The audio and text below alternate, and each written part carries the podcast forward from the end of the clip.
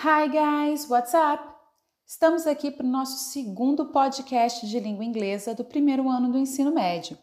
Estamos ainda falando sobre news, sobre notícias. Vocês se lembram do assunto da aula anterior? Falamos sobre como entender uma headline, uma manchete, que estratégias que a gente pode utilizar para saber de fato de que, que aquela notícia trata. Hoje a gente vai se aprofundar mais um pouquinho na construção das headlines, das manchetes. Vamos observar para isso três manchetes e ressaltar as semelhanças entre elas. Vejam bem, a primeira manchete seria 13-year-old boy dies with COVID-19. 13-year-old boy dies with COVID-19. Deu para pegar? Estou falando do Covid-19, né? Palavra bem conhecida por nós ultimamente. E eu estou falando de algo inusitado. A manchete ela tem essa característica, ela traz algo que quer captar a atenção do leitor. O que, que é inusitado nessa manchete? O fato de ser um menino de 13 anos de idade. Lamentável, né, galera? E a gente ouve todos os dias que o grupo de risco são pessoas mais velhas. Então, o diferencial, o inusitado dessa notícia aqui é o fato de ser um menino, um garoto de 13 anos de idade. Segunda manchete: China develops new vaccine. China develops new vaccine. A China desenvolve uma nova vacina.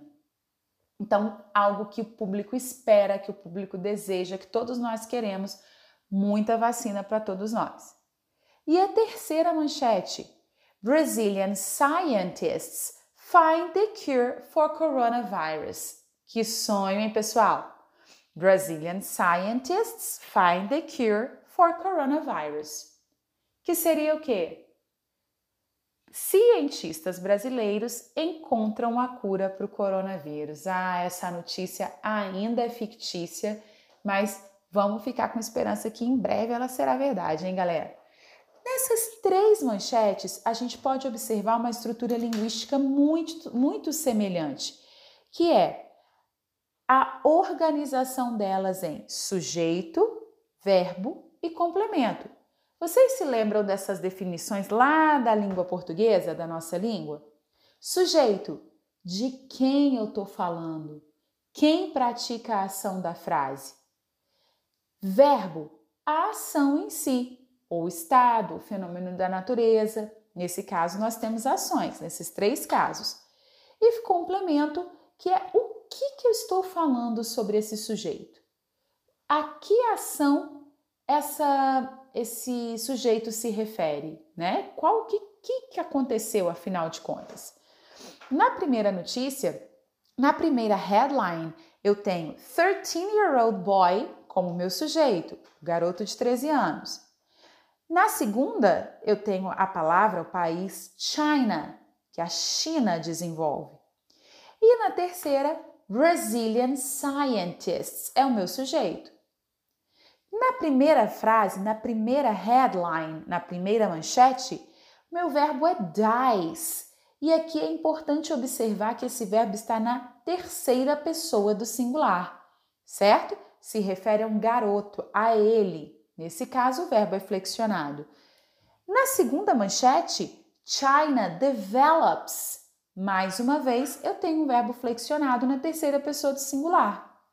E na terceira manchete, Brazilian scientists find.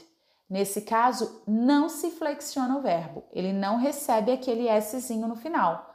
Por que mesmo, pessoal? Porque o meu sujeito está no plural, Brazilian scientists. Observamos também aqui, gente, que o tempo verbal mais frequente nas headlines, nas manchetes, é o simple present.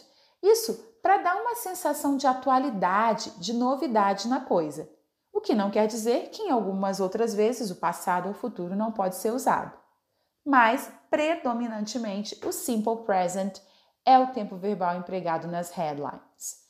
Bom, gente, a gente está finalizando a aula 2 por aqui e daqui a pouco a gente se encontra de novo na aula 3 para continuar falando sobre esse assunto. See you next class. Bye!